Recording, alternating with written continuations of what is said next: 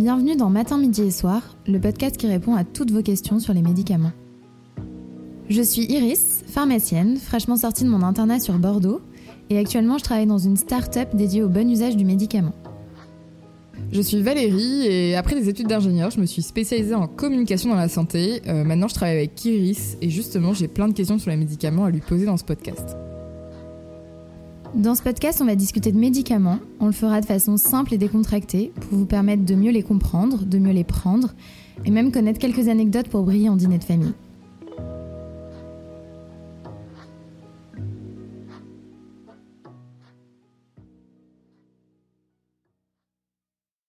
Bonjour et bienvenue à tous sur le premier épisode du podcast Matin, Midi et Soir. Aujourd'hui, nous allons vous parler des INS, acronyme un peu barbare pour qualifier les anti-inflammatoires non stéroïdiens. Oui, aujourd'hui, on va vous parler des INS. Donc, euh, en France, on sait que les médicaments les plus consommés sont ceux qui permettent de lutter contre la douleur.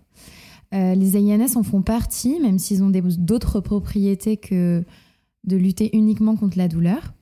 Et euh, je pense que tout le monde a déjà tenu dans sa main une boîte d'aspirine ou d'ibuprofène. Ouais, surtout qu'on a, on a beaucoup entendu parler cette année de, de l'ibuprofène, ils avaient, enfin des anti-inflammatoires non stéroïdiens.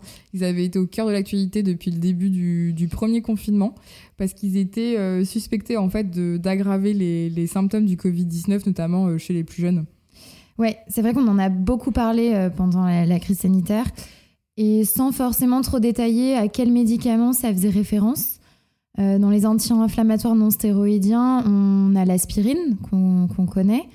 Et il y a aussi tous les médicaments en fait qui finissent par N, donc euh, l'ibuprofène, le kétoprophène, et tous ceux qui finissent par AC, comme le diclofénac. Ok, et du coup, avant qu'on parle un peu plus de, voilà, des INS et de ce que ça fait, je me suis toujours posé la question d'où venaient ces médicaments euh, contre la douleur et, l'inflammation, ce, ce que tu viens de dire? Parce que j'avais lu à l'époque des romans qui se passaient à l'époque de l'Égypte ancienne, merci Christian Jacques, que les médecins de l'époque en fait utilisaient des bombes, des cataplasmes, etc. Donc euh, effectivement, les INS, c'est utilisé depuis très longtemps euh, en Égypte. Ça a une origine naturelle, c'est extrait de l'écorce de sol, qui est un arbre. Et on faisait sécher cette écorce-là pour en faire une pommade qu'on utilisait en baume, en cataplasme, donc appliquée sur les zones douloureuses, notamment dans les chirurgies. Euh, depuis, on l'a synthétisé chimiquement, ce qui fait qu'on a une famille d'anti-inflammatoires non stéroïdiens qui est composée de beaucoup de médicaments et que c'est beaucoup plus large que simplement euh, un cataplasme d'écorce. Mais euh, euh, T'avais une question toi sur la, le nom non stéroïdien, ça t'intriguait vachement. Ouais, on en parlait tout à l'heure. Euh, en fait, je, je comprends pas vraiment ce qu'on veut dire par non stéroïdien. Euh. Ouais, c'est vrai que c'est un peu particulier comme, comme mot. Euh, donc, dans la classe des anti-inflammatoires non stéroïdiens, c'est pour différencier des anti-inflammatoires qui, eux, sont stéroïdiens. C'est-à-dire que c'est les corticoïdes qui sont dérivés d'hormones et ces hormones sont appelées les hormones stéroïdes. Donc, euh, c'est pour différencier les anti-inflammatoires qui utilisent pas ces hormones de ceux qui utilisent les hormones stéroïdiennes. C'est un peu lunaire quand même comme terme, euh, hormones stéroïdiennes, hormones non stéroïdiennes. De toute façon, j'ai l'impression qu'en médical, c'est toujours euh, un peu ça. Et concrètement, en dehors de l'application contre la douleur, pourquoi notre médecin il nous prescrit des anti-inflammatoires non stéroïdiens? Alors, il y a beaucoup de propriétés aux anti-inflammatoires non stéroïdiens. Il n'y a pas que la douleur. Euh, ça permet de réduire l'inflammation et c'est vraiment le, la première propriété, d'où le nom euh, de la catégorie. Donc l'inflammation, ça va être tout ce qui finit par euh, it ou ose, type les tendinites, l'arthrose. donc ça va pouvoir réduire cette inflammation-là. Ça va pouvoir du coup réduire la douleur aussi, qui souvent a une origine inflammatoire par exemple, typiquement le, mal de tête. Ça va pouvoir réduire la fièvre. Et également, euh, il y a une propriété qui est un peu différente qui permet de fluidifier le sang. Et ça va être utilisé dans les maladies euh, artérielles, type quand on dit euh, que quelqu'un a une artère bouchée. On va utiliser des médicaments pour fluidifier le sang et que ce, ce, caillot qu'il y a dans l'artère et qui bouge puisse se désagréger et enfin ne pas se former. Ok, donc ça, c'est les INS qui. les INS sont une propriété euh, pour ça, et c'est notamment l'aspirine qui est utilisée. Ça marche. Donc en fait, il y a plusieurs indications pour, ce, pour cette catégorie de médicaments, pas seulement la douleur. Et hum, concrètement, comment ça fonctionne pour que j'ai plus mal? Je me souviens, euh, pareil, j'avais enlevé mes dents de sagesse. En plus, j'en avais, j'avais enlevé les quatre en même temps, anesthésie locale, enfin, la cata, quoi. Et on m'en avait donné justement pour la douleur. Ouais. Euh, bah alors, ce qui va se passer, c'est que bah, au moment où ton, on t'a arraché des dents, euh, dans ton corps, tu as des détecteurs qui vont être situés un petit peu partout et qui vont conduire un signal vers ton cerveau qui va dire euh, ben là en fait j'ai mal. ça va ordonner aux cellules de ton système immunitaire et de ton corps d'aller agir au niveau de cette zone où tu as mal. et pour pouvoir agir, ce qui va se passer, c'est que ton corps va enclencher le mécanisme d'inflammation. Et donc, c'est un mécanisme de défense face à une agression. Et l'inflammation, pour se mettre en place, bah, tu vas voir apparaître euh, de la douleur, de la rougeur, la chaleur. Ça, c'est ton système d'alerte de ton corps qui dit ben, je réagis et je me protège face à, au dentiste qui vient de m'arracher mes dents. Donc, du coup, cette inflammation, ça fait intervenir des hormones. Et ces hormones, ça s'appelle les prostaglandines. Et les anti-inflammatoires vont agir sur ces hormones-là. Ok, prostaglandine, hormones stéroïdes, on a toujours des mots charmants mais en médical, ouais. c'est pas moi qui les ai choisis. Ok. du coup, si j'ai bien compris, ça traite l'inflammation, l'inflammation pardon, et du coup j'ai moins mal. C'est ça. Donc les INS en fait vont réduire les symptômes, mais ils vont pas forcément traiter la cause de la douleur ou de l'inflammation. Ils vont vraiment agir sur l'inflammation, la douleur. Ok, du coup là, si je vais à la pharmacie, ou même euh, si j'ai la notice d'ailleurs, pour avoir le mode d'emploi en gros pour les prendre, c'est quoi tes conseils? Euh, Alors le conseil numéro un qu'on donne tout le temps avec les INS, c'est de les prendre en mangeant. Ouais, mais, pourquoi? Enfin, j'aime bien le matin, midi et soir en mangeant. Euh, pourquoi? Alors pourquoi? Parce que justement, on va agir sur les hormones qui sont les prostaglandines. Et en fait, on va bloquer ces prostaglandines. Sauf que ces hormones, naturellement, dans ton corps, elles ont des effets et on va bloquer ces effets-là. Une des, euh, un des effets des prostaglandines de manière naturelle, c'est de limiter les sécrétions d'acide dans ton estomac. En fait, ça va le tapisser d'un mucus protecteur et du coup, ça va protéger ton estomac. Donc, si on bloque cet effet-là, ça fait que euh, ça va altérer ce mécanisme de protection de ton estomac. Et donc, du coup, il va être beaucoup plus sensible et euh, tu vas pouvoir euh, avoir un peu plus facilement des plaies digestives comme des ulcères. Ok. Donc euh, c'est pour ça qu'on dit de les prendre en mangeant, parce qu'un ventre vide sera beaucoup plus facilement agressé qu'un ventre plein. Donc quand tu prends des INS, vu que ça va bloquer ce système-là protecteur de, de l'estomac, il vaut mieux que ton ventre soit prêt à, à subir ça. À subir. Et du coup, un mucus protecteur, c'est comme une pâte, j'imagine. Ouais, c'est c'est Comment expliquer un mucus euh, Je sais hmm. pas. C'est comme mettre de la wax sur une planche de surf, tu vois. Ah, c'est une, bonne description. Je trouve que c'est une très très bonne description. Euh, est-ce qu'il y a d'autres risques euh, à part ça, voilà, d'agresser mon ventre, quoi?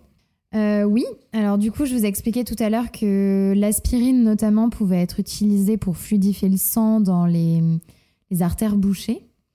ça comporte du coup un risque également c'est le risque de saignement, vu que ça fluidifie le sang, avec des saignements qui peuvent être surtout digestifs. Et euh, ça peut être également associé à un risque d'anémie. Donc l'anémie, c'est le fait de manquer de fer dans le sang. Ok. Et hum, il y a un autre conseil qu'on m'avait donné euh, justement quand j'avais arraché mes dents. Euh, c'était d'espacer les prises des anti-inflammatoires d'au moins 4 à 6 heures. Est-ce que ça, tu peux m'expliquer pourquoi? Alors oui, je peux t'expliquer. Mhm. Donc en fait, après euh, avoir pris un comprimé d'ibuprofène, par exemple, l'effet maximal que tu vas ressentir va arriver euh, à peu près une heure et demie après l'avoir pris. Et euh, après quatre heures, tu auras encore de l'ibuprofène dans l'organisme. Donc du coup, on dit qu'il faut attendre 4 à 6 heures parce que tout est question de, de dose. Il y a un seuil minimal et un seuil maximal pour avoir l'efficacité, pour ressentir l'effet de l'ibuprofène. Si tu dépasses le seuil maximal, ça va pas, ça va plus être efficace. Donc en fait, ça sert à rien de prendre beaucoup de comprimés d'un coup, parce que du coup, tu vas plus être efficace. Et au contraire, tu vas potentialiser les risques euh, de d'avoir mal au ventre, euh, risque de saignement. Et euh, donc c'est pour ça qu'il faut vraiment espacer les prises pour que ce soit efficace et que tu n'aies pas les effets secondaires. Ok, donc clairement, faut pas faire l'erreur d'en prendre euh, trop d'un coup. Quoi. Bah non, parce que du coup, tu auras, mal en fait. Tu traiteras pas ta douleur ou ton inflammation. Ok. Et est-ce que je peux prendre euh, plusieurs anti-inflammatoires si c'est pas le même, par exemple? Euh, Bah alors du coup, non. en fait, c'est vrai qu'il hum, y a les anti-inflammatoires stéroïdiens, donc c'est une grande classe. Et par exemple, pour l'ibuprofène, donc l'ibuprofène, c'est la molécule. Et elle va être présente dans beaucoup de médicaments différents. Euh, pour en citer trois, euh, l'ibuprofène, c'est dans l'Advil, le Nurofen, le Spédifen. Donc, il faut vraiment toujours bien regarder sur la boîte euh, que ce soit le nom de la molécule. Et même si c'est ibuprofène, kétropofène, diclofénac, ça va quand même faire partie de la même classe, donc ça va quand même avoir les mêmes propriétés et les mêmes effets secondaires. Donc, le risque, c'est vraiment de potentialiser ces, effets secondaires. Donc, il vaut vraiment mieux éviter de de, mélanger les médicaments de la même classe. Ça veut dire quoi, potentialiser?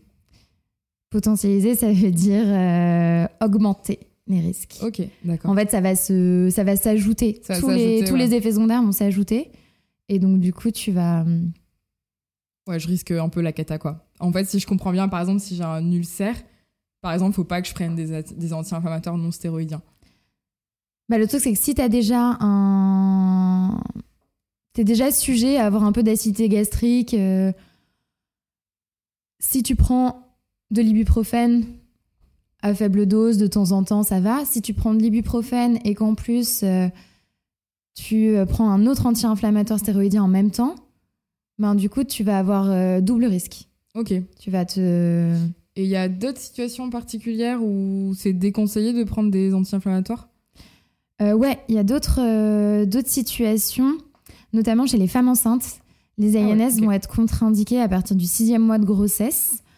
Euh, donc contre-indiqué, ça veut dire que c'est à proscrire. Faut pas en prendre euh, lorsqu'on est enceinte, sauf si euh, votre médecin vraiment vous, vous, vous, vous, le prescrit dans des cas bien particuliers. Mais sinon, dans, le cas général, c'est c'est vraiment à pas prendre. Parce que du coup, ça, ça fait quoi si tu en prends si tu es enceinte Alors du coup, on en revient aux prostaglandines.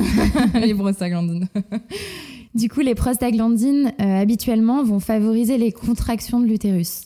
Ok. Donc, les INS vont bloquer les prostaglandines, donc bloquer les contractions, enfin diminuer les contractions. À partir du sixième mois de grossesse, potentiellement, on peut, accoucher. Et donc, euh, le risque, c'est que pour l'accouchement, euh, ça bloque les contractions. Donc, c'est pour ça que c'est contre-indiqué à partir du sixième mois de grossesse. Ok, donc si je comprends bien, c'est contre-indiqué de prendre des anti-inflammatoires non stéroïdiens à partir du sixième mois de grossesse. Est-ce que tu as d'autres cas particuliers dont tu voudrais nous parler?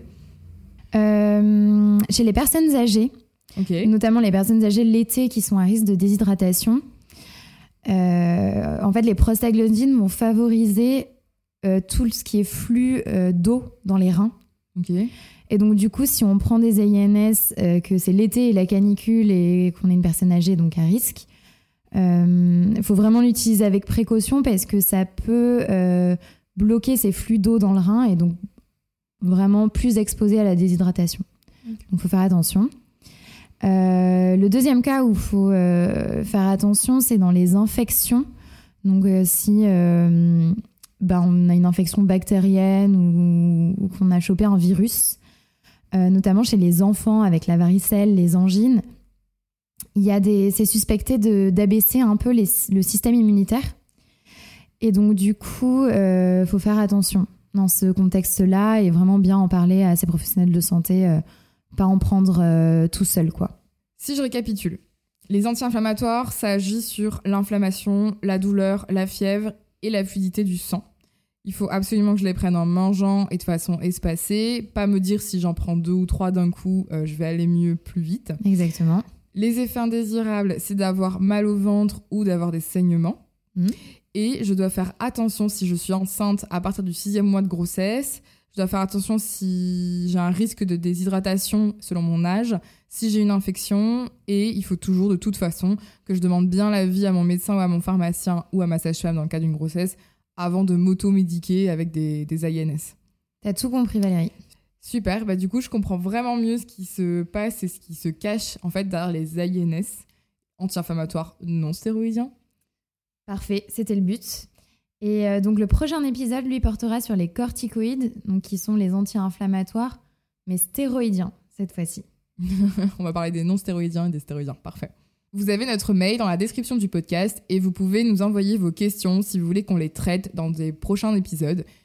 On a hâte de les lire, on vous remercie pour votre écoute et on espère que ce podcast aura répondu à vos questions. Et comme l'indique le nom de ce podcast, vous pouvez nous écouter matin, midi et soir.